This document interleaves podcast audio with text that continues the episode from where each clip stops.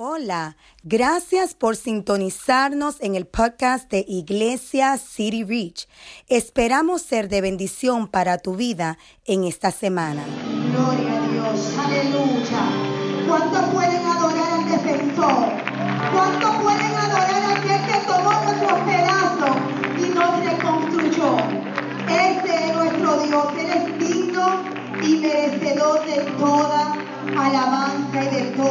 adoración. Gloria a Jesús, se pueden sentar. Esta mañana vamos a estar predicando bajo el tema restaurador de ruinas. Restaurador de ruinas. ¿Cuánto creen que Jesús es el restaurador de ruinas? Gloria a Jesús, aleluya. Todos sabemos y conocemos, ¿verdad? Que tenemos un enemigo que acecha nuestra vida y que su único propósito es arruinar. ¿Qué significa arruinar? Desmoler, destruir, devastar, asolar, arrasar, exterminar, desbaratar, aniquilar y derribar. Ese es tu único objetivo. Aniquilarte, desbaratarte, destruirte y dejar de tu vida solo restos y escombros. Pero dice la palabra en Juan capítulo 10, versículo 10. El ladrón no viene sino para robar, matar y destruir. Pero Jesús dijo, yo he venido para que tengas vida y la tengas en abundancia. Jesús te dice, aunque el ladrón vino para matarte, para robar y destruir tu vida, yo te tengo una buena noticia. Yo he venido, he venido para darte vida y dártela en abundancia.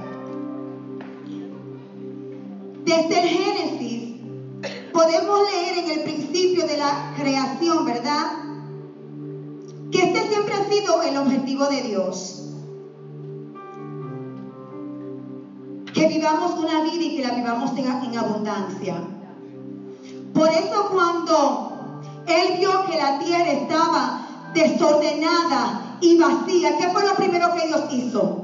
Poner orden, diseñar, diseñar un lugar donde podamos, pudiéramos, gozar y vivir una vida abundante y próspera. Para nosotros, a quienes Dios ama locamente y apasionadamente, porque amado Dios nos ama. Dios nos ama y Dios siempre quiere lo mejor para nosotros. Préstame eso, mi amor, la llave. Pero ¿qué pasó? Dios lo diseñó todo hermoso. Dios lo diseñó todo perfecto para que el hombre pudiera tener comunión con Él, para que el hombre pudiera vivir en paz con Dios, para que el hombre pudiera enseñorearse y gobernar. Y Dios le dio esa autoridad legal a Adán y a Eva de que pudieran gobernar, enseñorearse, tomar dominio. Pero a causa de su pecado, a causa de su, de su desobediencia, todo cambió.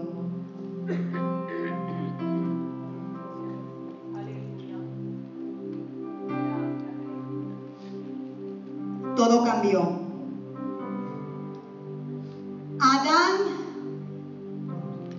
Le entregó las llaves a Satanás.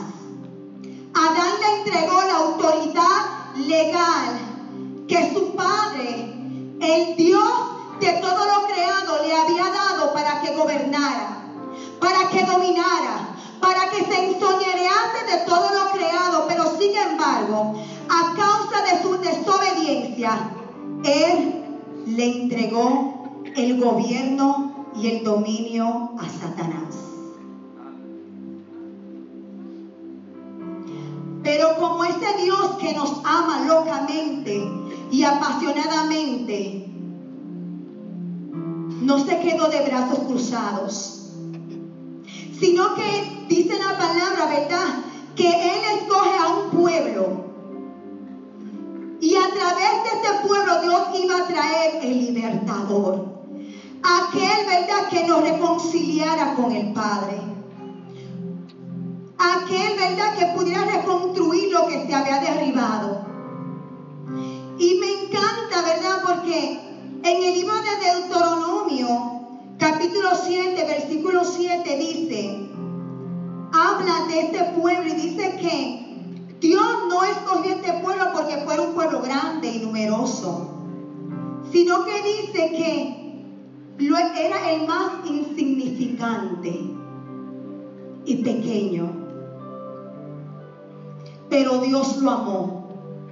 Dios amó al pueblo de Israel aunque era el pueblo más insignificante y pequeño. ¿Qué me dice eso a mí? De que a veces nosotros nos sentimos insignificantes. A veces nosotros nos sentimos sin valor. Pero yo te quiero decir a ti que por encima de lo que tú sientas, Dios te amó. Dios te ama y te escogió. Este pueblo la, palabra de Dios dice que este pueblo estuvo cautivo por 400 años. Dios lo liberta. Dios pelea las batallas de este pueblo. Dios pelea la guerra de este pueblo. Y no solamente que Dios defiende y pelea los ataques, ¿verdad? Que tuvieron que enfrentar este pueblo, sino que Dios también le prospera le da un territorio, lo ensancha, lo, sacó de su esclavitud a tierra abundante. Dice la palabra, lo llevó a una tierra donde fluía leche y miel. ¿Y qué significa leche y miel? Una tierra fértil, prosperidad, porque eso es lo que hace Dios. Dios escoge lo insignificante, lo que parece que no tiene valor. Oh, y te lleva a una tierra fértil, donde fluye leche y miel. ¿Por qué? Porque te ama. Porque te ama. Porque te ama. No porque fueras especial. Y así dice Deuteronomio 7:7. Oh, no te, estoy, no te escogí Israel. Porque tú eras especial. Sino que eras el pueblo más insignificante. Lo hice porque te amé. Y dice la palabra, ¿verdad? que luego que el Señor liberte este pueblo, luego de 400 años de esclavitud, y lo lleva a su tierra, y, lo, ayudó, ¿verdad?, que este pueblo pudiese conquistar territorios. Múltiples veces, amado, el pueblo se olvidó de Dios. La advertencia que Dios le había dado desde el principio de que guardase su mandamiento, dice la palabra que el pueblo echó tras sus espaldas esta palabra. Se sintieron cómodos, realizados y empezaron a hacer muchas cosas abominables delante de Dios a tal punto que el pueblo fue llevado cautivo, al pueblo de Babilonia. Y dice la palabra que fue tan grande la destrucción, amado, que esta ciudad, este territorio que ellos habían, habían conquistado, donde ellos vieron la gloria de Dios, donde los vecinos, los pueblos vecinos le temían a ellos, amado, porque sabía que Dios estaba con ellos, porque sabía que Dios peleaba su batalla. Ellos no tenían, amado, que hacer nada. Dios iba al frente de ellos y peleaba su batalla y le entregaba territorio. Pero asimismo, como Dios le dio conquista, asimismo por causa de su, de su desobediencia y de su rebelión, Dios lo entregó a los enemigos. Y dice que fueron cautivos por 70 años en el pueblo de Babilonia. Pero Dios también había una, una promesa, y por eso que es importante que leamos la, la Biblia para que nos apropiemos de las promesas del Señor. Porque Dios dijo que lo iba a libertar luego de los 70 años y Dios lo cumplió. Dios lo cumplió. Y dice la palabra que hubo un rey, después que el, rey de Babilonia murió, Nabucodonosor, hubo un rey que se levantó, el rey Ciro le dio permiso y le dio libertad para que ellos fueran a construir el templo, para que ellos volvieran a Jerusalén y fueran a construir el templo. Pero me llamó la atención de que a pesar de que el pueblo había, se, le se le había dado el permiso de que fueran a construir lo que estaba derribado, pasaron 100 años y el pueblo aún estaba en ruinas.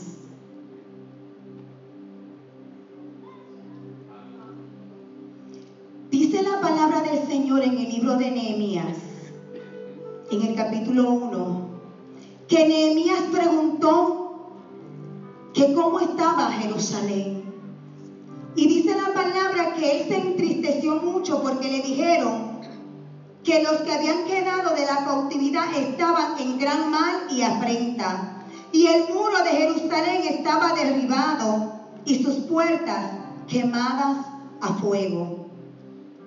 Y dice la palabra que cuando Nehemías escuchó esto, él se conmovió, se entristeció porque él pensaba que su pueblo estaba, había podido eh, levantarse de la ruina, pero fue todo lo contrario. Pero qué lindo, amado, que Nehemías no se quedó de brazos cruzados. Porque hubieron otros líderes que estaban supuestos a guiar y a dirigir al pueblo para que reconstruyera el, templo, para que reconstruyeran las murallas, pero no lo habían podido lograr hasta que llegó y se levantó Nehemías. ¿Y por qué Nehemías marcó la diferencia? Porque lo primero que hizo Nehemías fue orar a Dios. Dice que él oró y ayunó día y noche delante de Dios. Y una de las razones por la cual Nehemías debió orar y ayunar delante de Dios era porque él, era el copero del rey Artajerjes, ese mismo rey que por miedo a que Jerusalén se levantara, cuando se enteró de que Jerusalén era una tierra poderosa, detuvo la construcción.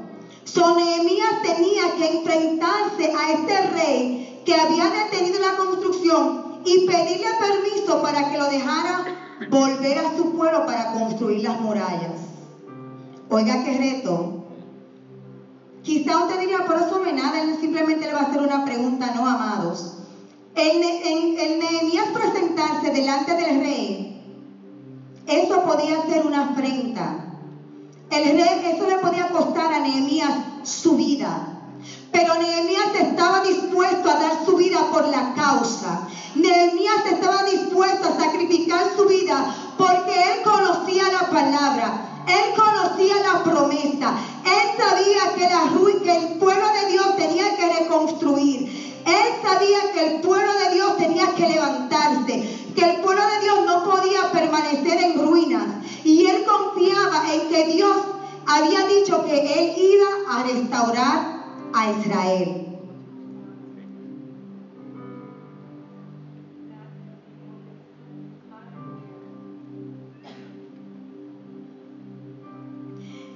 Y él, uno de los retos, ¿verdad?, fue presentarse delante del rey. Luego que el rey le concedió a Nehemías el permiso de ir a construir, ya que Dios puso gracia sobre de él, Hubo otro reto que, que Nehemías tuvo que enfrentar. Y eso fue la resistencia de los enemigos. Porque dice la palabra que había unos, unos hombres, uno se llamaba Zambalá y otro Tobías, que se enojaron en gran manera cuando supieron que los muros de Jerusalén se iban a levantar.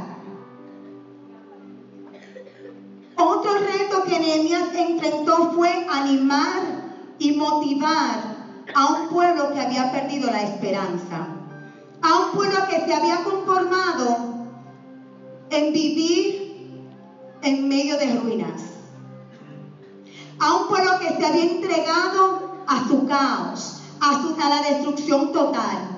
Sonemia se levantó, creyendo de que Dios le había llamado para ser este líder, este reformador que iba a marcar la diferencia, que iba a levantar el pueblo de Israel, que iba a levantar estas murallas. Y no importó la resistencia del enemigo,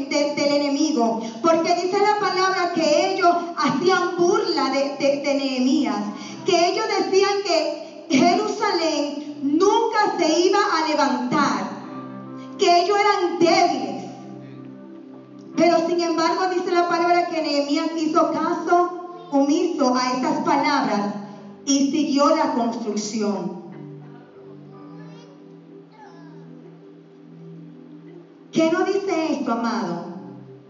De que van a haber momentos donde nosotros vamos a ser retados. Y una de las tácticas que usa el enemigo para retarnos y para que no construyamos es el miedo la, intimidación, la burla, hacerte creer que tú nunca lo vas a lograr, hacerte creer que tú eres un débil, hacerte creer de que tú tienes que permanecer en la desesperanza, hacerte creer que no hay solución, hacerte creer que tu vida nunca va a ser restaurada, hacerte creer que tu ruina es más grande que, que, la, que la restauración, que la posibilidad de ser restaurado. Pero Nehemías se levantó porque él sabía que aquel que lo había llamado era capaz, era poderoso para poder restaurar, era poderoso para poder aniquilar toda trampa del enemigo en contra de la, de la mente y la visión que Dios tenía para su pueblo. ¿Cómo podemos aplicar esto a nuestra vida, hermanos? Hermanos.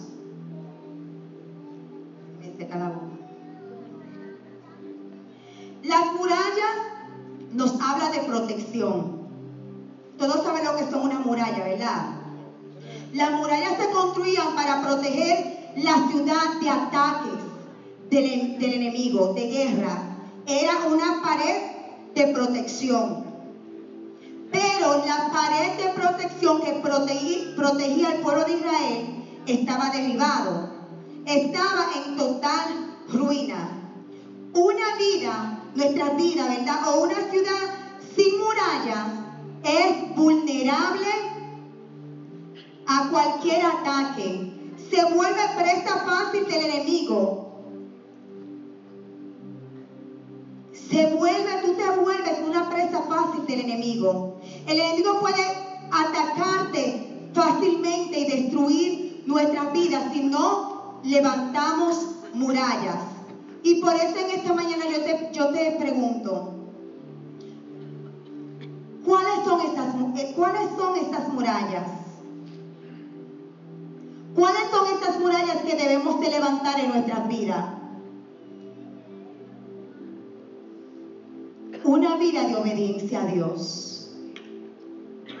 Porque la desobediencia de este pueblo fue la que causó que el pueblo enemigo derribara las murallas, quemara las puertas de protección y que el pueblo quedara en total ruina.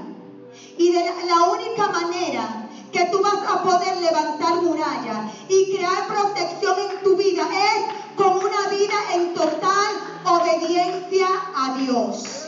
Es la única manera, amado. No hay otra forma, no hay otra manera de tú poder crear muralla y protección contra los ataques del enemigo, si no es con una vida en total obediencia a Dios. Dios solo le pidió una cosa a este pueblo, amados, que guardara su palabra.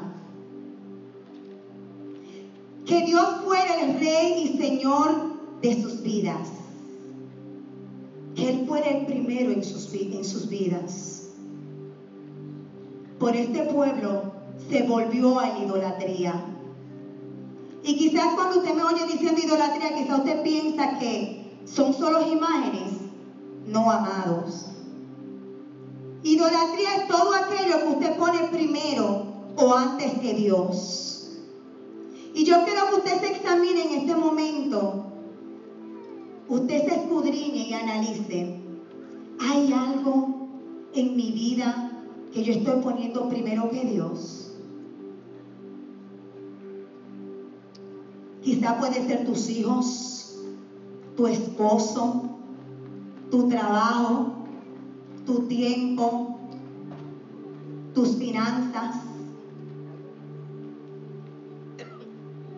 Todo aquello que tú pongas primero que a Dios es idolatría. Y por esta causa, este pueblo fue destruido. Porque no estaban guardando los mandamientos de Dios, no estaban viviendo una vida conforme a Dios. ¿Cuáles son las ruinas que pueden haber en tu vida o en mi vida? Tu pasado. Este pueblo se le había delegado el permiso de ir a construir. Pero se conformaron en quedarse por 100 años en su ciudad, donde Dios lo había plantado, a donde Dios lo había llevado. Y se conformaron en vivir rodeado de ruinas. Y yo te pregunto, ¿cómo está tu vida en esta mañana? Aunque Dios te ha llamado, aunque Dios te ha dado libertad, aunque Dios te ha plantado en un lugar de privilegio, ¿cómo está tu vida? ¿Está tu vida rodeado de ruinas?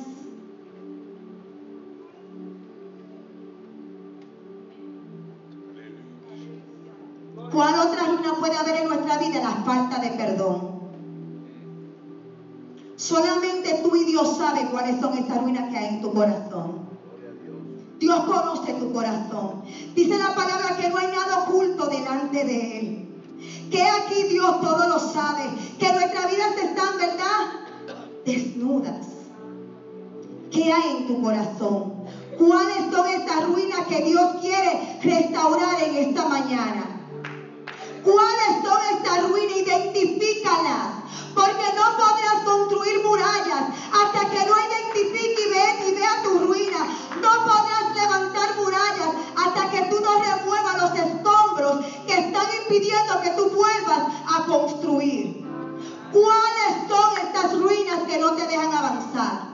¿Cuáles son estas ruinas que te están estancando en un lugar de desesperanza, de caos, de miseria, donde tú sientes que no puedes avanzar?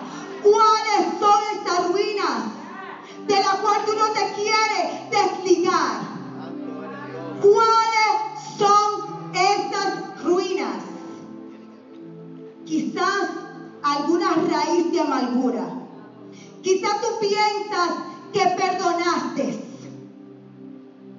pero Dios sabe que hay una raíz en tu corazón y que tú no has perdonado. Quizás tu matrimonio, quizás una enfermedad, porque quizás vez tú queriendo defender tu matrimonio, has puesto a tu esposo, a tu esposa, primero que Dios, has querido solucionar los problemas con tu fuerza y te ha olvidado del Dios de lo imposible. Y por tanto te has quedado en tu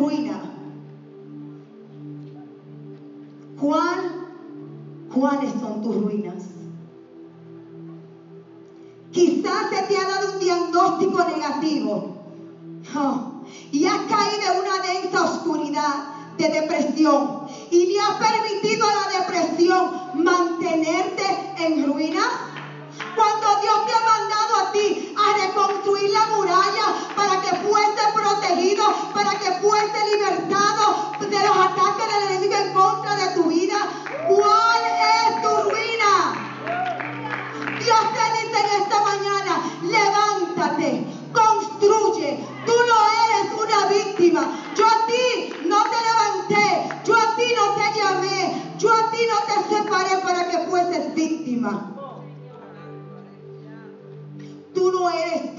dice el Señor. Tú no eres víctima, dice Dios. Es tiempo de levantarte, iglesia. Identifica lo que te está estancando. Identifica lo que no te está dejando levantar para construir las murallas. Identifícalo porque es necesario que en este 2019, para que te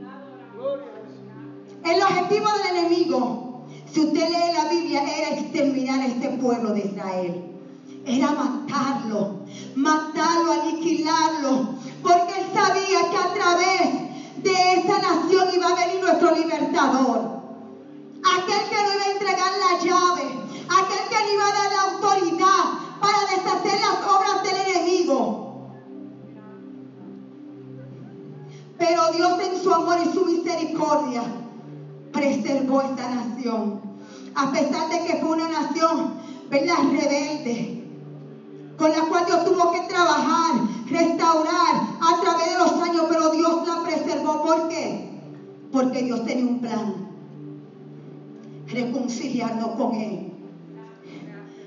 Librarnos de la muerte eterna. Que tú y yo pudiésemos vivir esta vida que Él diseñó desde el principio. Esta vida abundante de paz, de armonía, de comunión con Dios. Y yo te pregunto, tu vida, ¿tú vives una vida de armonía y comunión con Dios? Pregúntate. ¿Tú vives una vida en armonía y comunión con Dios? Porque esa es la vida que Jesús ha diseñado para ti. Y si tú no te sientes así, identifica tus ruinas. Tienen que haber ruinas en tu vida que no te están impidiendo vivir esa vida.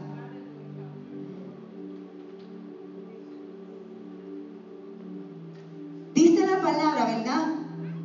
Que aunque Satanás se levantó con furia para impedir que este pueblo levantara las murallas, oh, las fuerzas del, del infierno no pudieron prevalecer, sino que se levantó esta muralla. Dios restauró a su pueblo, porque la voluntad de Dios, amado, va por encima de todas las cosas. No hay crisis, no hay crisis, no hay nada que pueda detener la mano del Señor.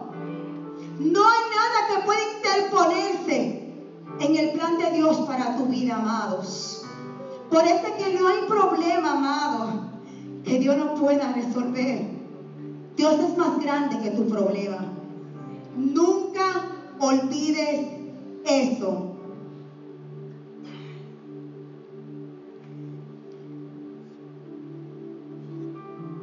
Dios protege este pueblo. Y me encanta lo que dice en Génesis capítulo 3, versículo 15. Y esta palabra usted tiene que tener en su corazón. Usted tiene que memorizársela. Porque esta, este versículo le da a usted la esperanza de que, mira, amado, yo no, lo que, no, no podemos darle tanto poder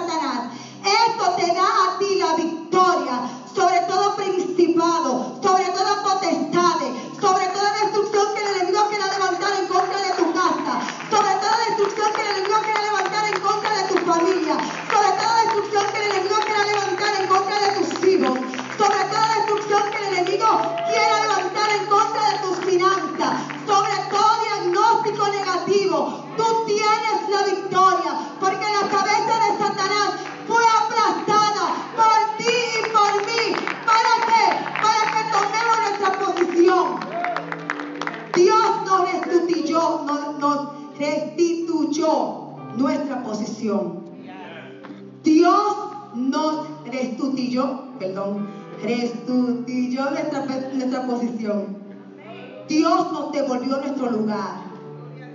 Este lugar de privilegio, de gobierno, de dominio. Amado, tú tienes, tú tienes autoridad. Tú tienes autoridad. Levanta tus murallas. Levanta tus murallas. Vuélvete a Dios. Permítele a Dios ser el rey, Señor, de tu vida. No permita que nada quiera turbar tu mente. No permita que ninguna mentira del enemigo quiera turbar tu mente y desviarte del plan original. Dios tiene un plan hermoso para nosotros, amado. Él te ha entregado la llave de la victoria. Él te la entregó, murió por ti y por mí para que tú fuese victorioso. Tú tienes la llave. Tú eres el representante de Dios aquí en la tierra. Todo dominio se te ha sido entregado a ti. Todo lo que tú desates aquí en la tierra será desatado allá en el cielo. Mira qué autoridad. Todo lo que tú haces aquí en la tierra será atado allá en el cielo. Mira qué autoridad te ha dado Dios. Usa tu autoridad porque ya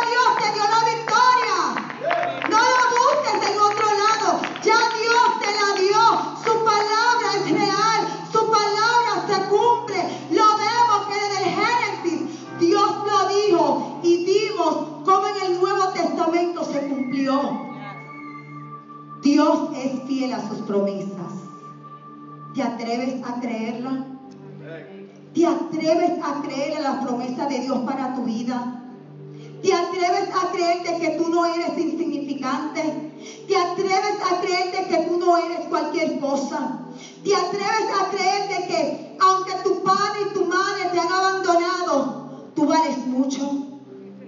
Tú vales mucho para Dios y que Dios tiene un plan hermoso para ti. Que ya tú, tú no eres huérfana ni huérfano, sino que Él te adoptó, te hizo hijo suyo.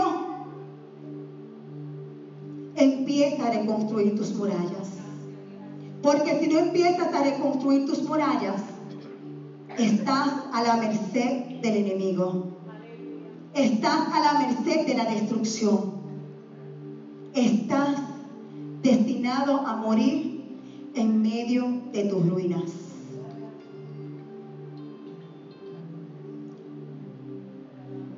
Vamos a ponernos de pies. Y yo creo que en este momento usted cierre sus ojos.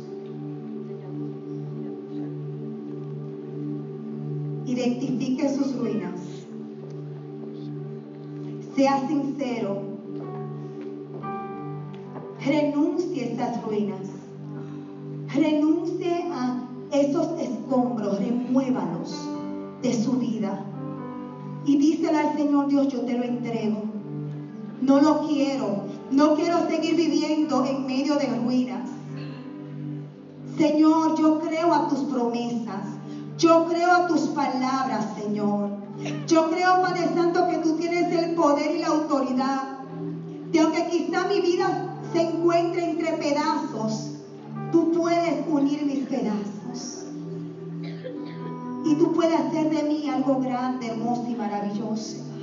Yo me determino a creerte, Señor. Yo me determino, Señor, a renunciar a toda vida mediocre, a todo caos. Oh, Señor, a toda amargura. Yo me determino a perdonar, a perdonar a los que me han, me han hecho agravio, a los que me han traicionado. Yo los perdono. Dígaselo al Señor, yo los perdono. Yo los perdono, Señor. Yo me comprometo contigo, Señor. De darte el primer lugar a ti, mi Dios amado. De vivir una vida, Señor, en comunión contigo. Donde tú seas mi rey. Donde tú seas mi Señor, Señor. Yo te voy a servir con hecho y en verdad, no solamente con palabras sino en hecho, con un corazón agradecido. Gracias por sintonizarnos. Esperamos que este mensaje haya sido de bendición para tu vida. Favor de compartir este mensaje y suscribirte en iTunes y a través de todas las plataformas disponibles. Bendiciones.